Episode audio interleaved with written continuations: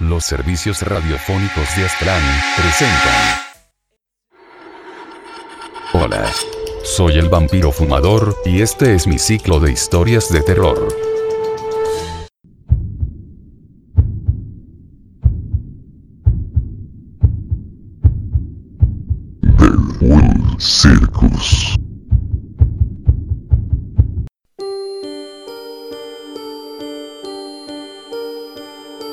Si no quieres saber la verdad, regresa por donde viniste ahora.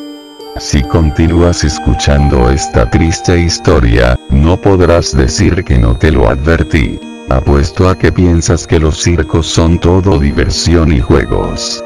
Apuesto a que piensas que todos los fenómenos de circo son gente como tú y yo, que se divierten muchísimo actuando, como tú lo haces viéndolos. Apuesto que piensas que esos fenómenos siempre han sido así, deformes y diferentes.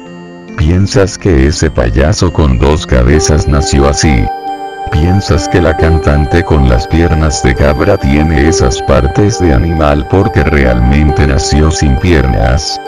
Piensas que ese chico de apariencia normal con el cabello como el cielo a medianoche es solamente otro artista, que escapó de casa, pero a ti no te importa.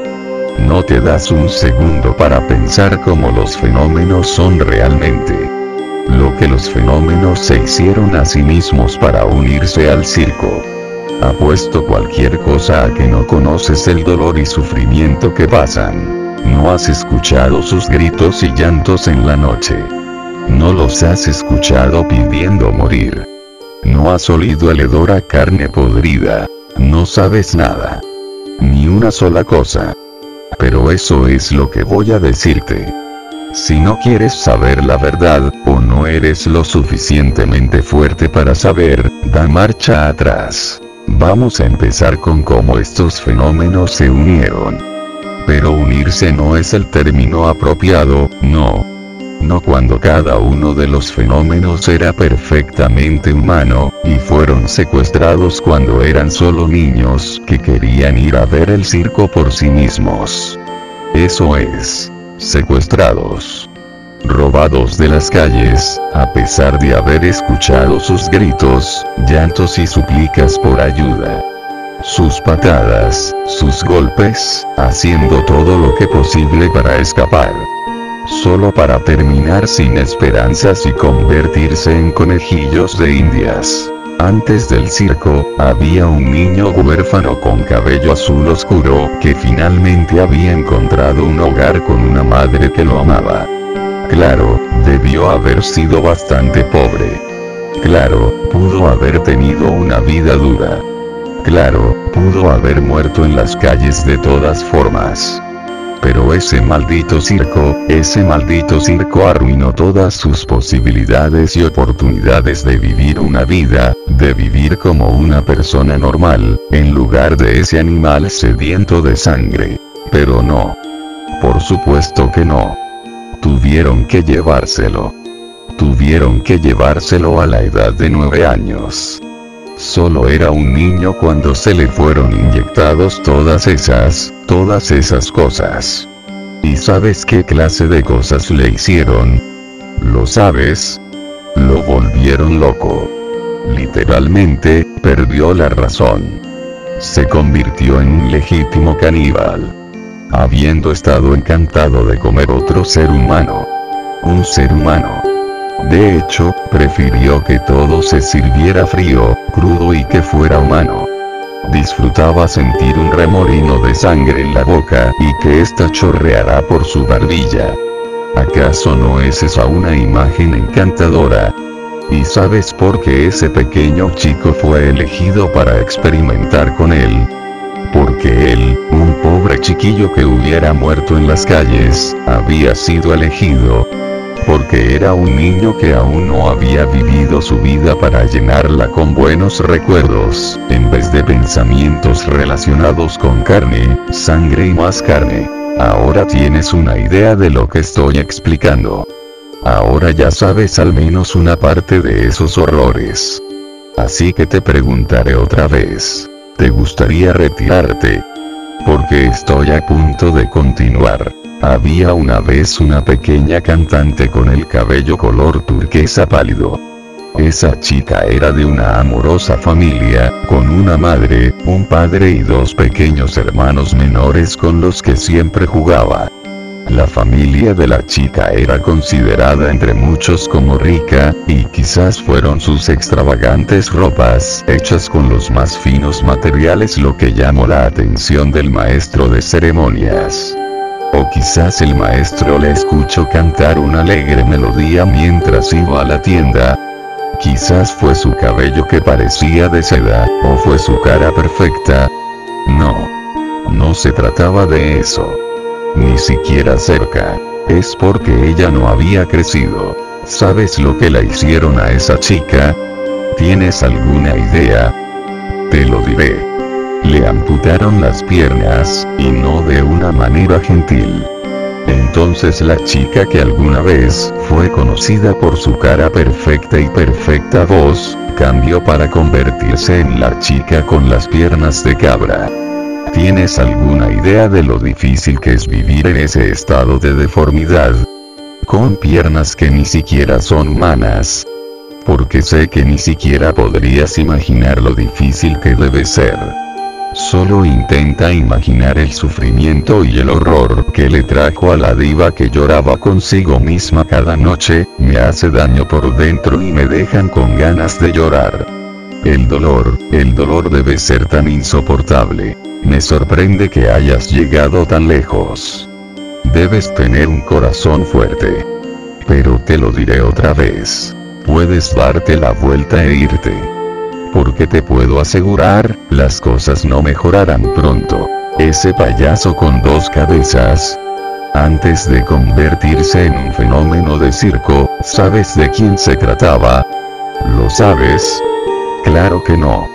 Nadie lo sabe.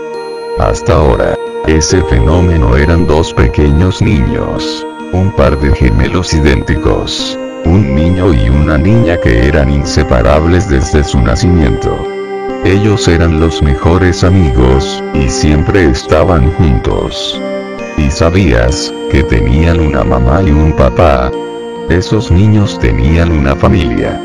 Tenían amigos. Tenían un increíble futuro por delante. Todo por no haberse alejado lo suficientemente rápido.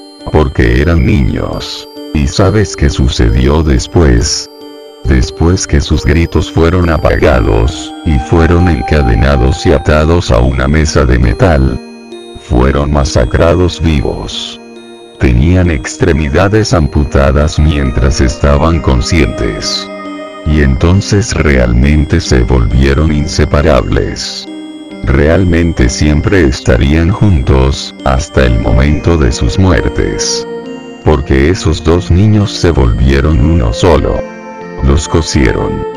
Trozos de carne quedaron esparcidos alrededor de ellos durante todo el proceso, y el hedor de la sangre y la muerte se quedó en sus fosas nasales por mucho tiempo después de eso. Tanto tiempo después. Solo porque eran niños alegres. Pero eso no es todo. Ni siquiera estamos cerca del final. Hay muchos más. Tantas almas torturadas. Tantos niños que murieron durante las mutilaciones. Tantos otros niños que deseaban con todo su corazón estar muertos. Tantos, tantas almas desafortunadas que habían caído en las garras del maestro de ceremonias. ¿Sabes qué más? La tortura no terminó allí. Ser cortados y convertirse en esas cosas es probablemente lo menos doloroso a comparación de lo que pasó después. Pero teniendo en cuenta que has llegado hasta aquí, dudo que dejes de escuchar esto. Así que no me molestaré en alertarte una vez más. ¿Sabes lo que pasaba si cometían el mínimo error? Si se negaban a hacer algo para el show, o incluso si pisaban un escalón con el pie equivocado. O no, no tienes ni idea. Pero mira, eso es porque el maestro de ceremonias los castigaba apartándolos de los ojos de cualquiera que pudiera ver esos actos pecaminosos. ¿Qué era ese castigo? Te preguntarás. Ácido. Sí, has escuchado bien. Ácido. Haz cualquier cosa que haga enojar al maestro de ceremonias y tendrás esa sensación ardiente del ácido derramado sobre tu cuerpo desnudo. Cada última gota.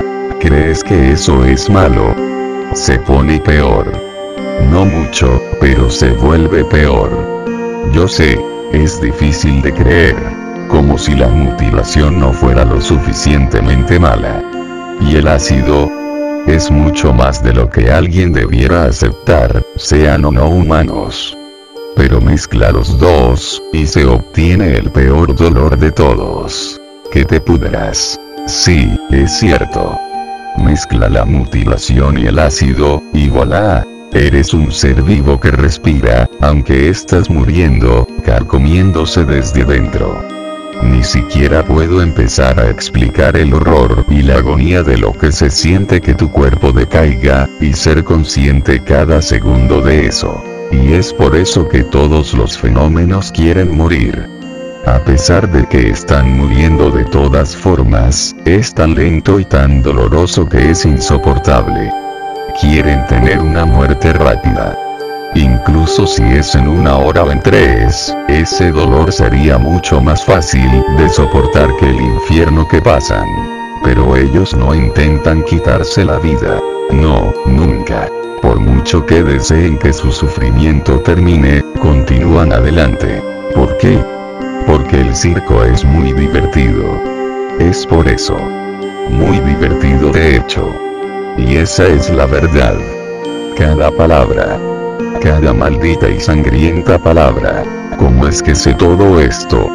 Te preguntarás. Es porque yo soy el maestro de ceremonias.